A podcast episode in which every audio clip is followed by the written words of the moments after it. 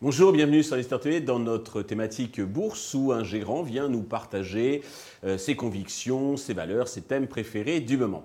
Aujourd'hui, c'est Damien Leda, le portfolio manager de la financière Galilée que nous avons le plaisir euh, d'accueillir. Damien, bonjour. Bonjour Stéphane. Eh bien, commençons, si vous voulez bien, peut-être par la présentation en deux mots de la financière Galilée à laquelle vous appartenez. Tout à fait. Financière Galilée, qui est une société de gestion euh, de portefeuille entrepreneurial indépendante située à Strasbourg et Paris, avec deux spécificités la multigestion multithématique et la gestion action euh, en titre vif, euh, en action européenne notamment. Euh, Financière Galilée est une société donc indépendante qui nous laisse libre de nos convictions. Et donc on investit à la fois dans notre multigestion, dans des ETF et des fonds thématiques, et dans notre gestion en titre vif, dans des sociétés également innovantes à travers notre fonds, notamment Galilée Innovation Europe. Très bien. Alors, la première société que vous avez choisi de nous partager aujourd'hui, c'est une italienne qui s'appelle Reply, que je ne connais pas du tout. Alors, que fait Reply? Tout à fait. Alors, Reply, c'est une mid-cap italienne euh, c'est une société familiale hein, qui est gérée aujourd'hui par euh, la fille euh, du fondateur, Tatiana Rizante.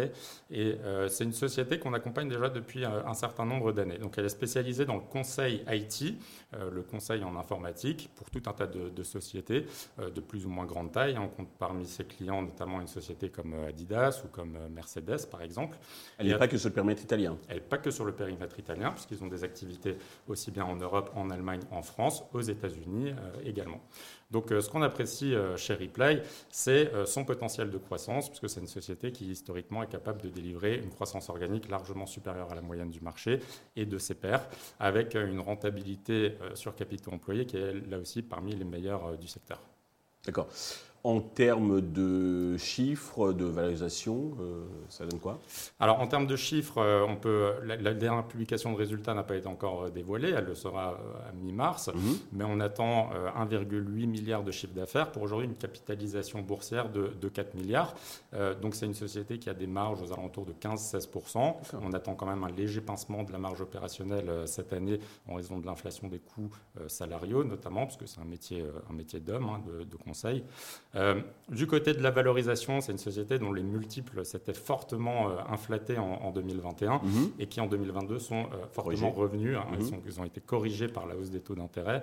Et donc aujourd'hui, on est tout à fait dans les bornes historiques. Donc aujourd'hui, on peut investir dans Reply sur un multiple d'à peu près 11 fois, 12 fois l'EBITDA, ce qui est relativement en ligne avec sa moyenne historique. Ce qui fait que selon nous, il y a de nouveau du potentiel, de, du potentiel boursier hein, en, investissant aujourd'hui sur ce dossier. Et au niveau activité aussi, vous voyez le potentiel. Exactement. Sur le niveau de l'activité, donc comme je disais, la publication de résultats va faire état normalement d'une croissance autour de, de 20-25%. Et c'est quelque chose qui devrait perdurer euh, dans les, prochains, euh, dans les prochains trimestres et les prochaines années. Euh, donc je pense que c'est une société qui pourrait atteindre les 3 milliards de chiffre d'affaires à horizon 5-6 ans. D'accord. Pas de problème de recrutement? Euh, pas de problème de recrutement, euh, si, euh, des problèmes de recrutement parce que les ingénieurs qualifiés sont, sont parfois difficiles à, à, trouver. Mais là aussi, ce qui est important, c'est qu'ils ont un effet réseau tout à fait intéressant en termes de positionnement de leur boutique, avec des réseaux très spécialisés. Et donc, on peut avoir accès à des ingénieurs là aussi très spécialisés en fonction des activités des clients. Très bien.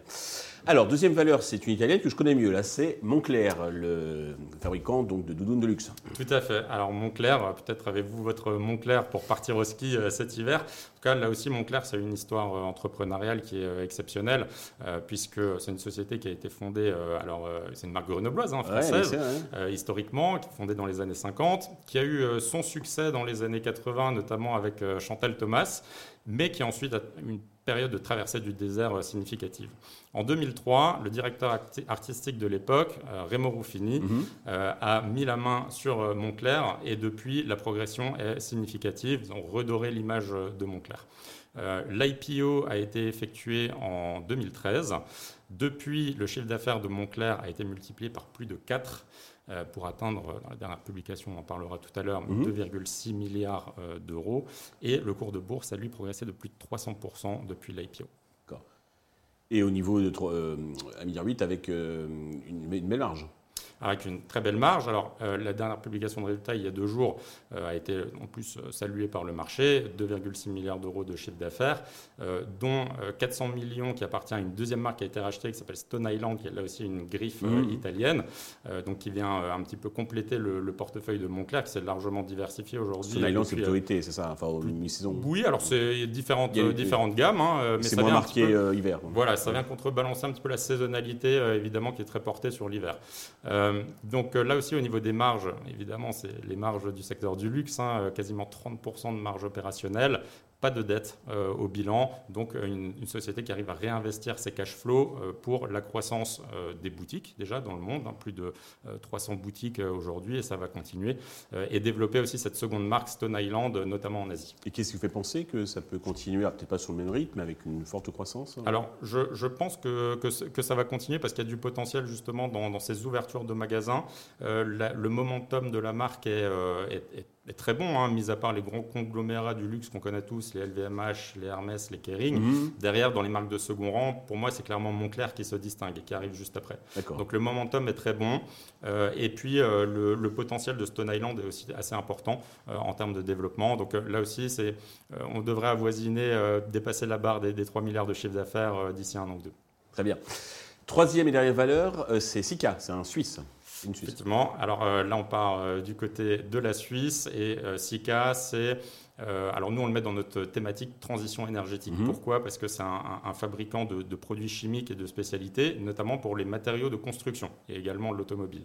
Et donc Sika, là, on est sur une société quand même de plus grande taille. Hein. c'est une large cap qui pèse aujourd'hui 40 milliards de, capitalisation en qui est de francs suisse, qui est coté en Suisse, hein, à, Zurich. Zurich et euh, qui réalise pour la première fois cette année plus de 10 milliards d'euros de chiffre d'affaires. Euh, donc 10 milliards de francs suisses pardon, euh, de chiffre d'affaires. Donc là aussi avec une très belle marge opérationnelle. c'est simple, si on regarde un petit peu les multiples et, les ratios de, Saint-Gobain, Sika en général c'est x2, donc des rentabilités aux alentours de 15-16%, des retours sur capitaux employés aussi très, très intéressants pour un secteur qui est assez intensif capitalistiquement parlant. En revanche, bémol tout de même, il mhm. faut le souligner, c'est la valorisation du titre au contraire de, de Reply et Montclair qui reste encore aujourd'hui sur une multiple abordable, euh, Sika n'a pas tellement euh, l'année dernière avec la compression des multiples. On paye encore 19 fois les billets euh, cette année, ce qui fait que c'est encore richement valorisé. Alors il y a des qualités qui le justifient, il y a de la croissance, encore 6 ou 8% de croissance l'année prochaine, une croissance rentable, mhm. mais néanmoins, je, pense qu'il serait plus intéressant d'initier des positions sur des multiples un petit peu plus abordables si on a une opportunité de marché à un moment donné. D'accord, s'il y a un, petit, un petit creux, euh, d'en profiter pour y aller. Exactement. D'une manière euh, plus globale, comment voyez-vous l'évolution euh, des marchés sur les, prochains mois? Alors, nous, chez Financière Galilée, on est quand même euh, prudemment optimistes. donc, l'année dernière a été désastreuse hein, pour nous grand, un grand pan de, de, l'activité euh, de, société, l'inflation des coûts euh, notamment, donc des gros pincements sur les marges. Et ça, c'est pas très bon pour les profits. Néanmoins, euh, la compression des multiples aussi de valorisation sur les valeurs de croissance a ou réouvert, je pense, du potentiel. donc, la croissance, le moteur de croissance des bénéfices est lui encore pleinement allumé. on le voit dans les publications des sociétés qui profitent de l'inflation notamment. Donc je pense que on devrait avoir une année 2023 qui reste, somme toute, assez positive, euh, qui sera en grande partie liée à ce qui va se passer du côté des banques centrales et des taux d'intérêt. Pour l'instant, je ne pourrais pas vous dire si euh, la Fed va arrêter de monter ses taux, euh, ainsi que la BCE au premier semestre ou au second. Mais dès lors qu'on aura une stabilisation sur le plan des taux, je pense que les styles croissance vont commencer à, à reprendre de la hauteur. en revanche, dans cette attente, dans une logique d'allocation d'actifs, je pense qu'il vaut mieux être bien panaché entre sociétés de style value et société de style croissance pour l'après. Très bien. Damien, merci pour euh, cet éclairage euh, très riche, euh, très complet, très, très étayé et j'espère favorable à ceux qui le suivront. merci à tous de nous avoir suivis. Je vous donne rendez-vous très vite sur Investeur TV avec un autre gérant qui viendra nous, nous partager ses convictions.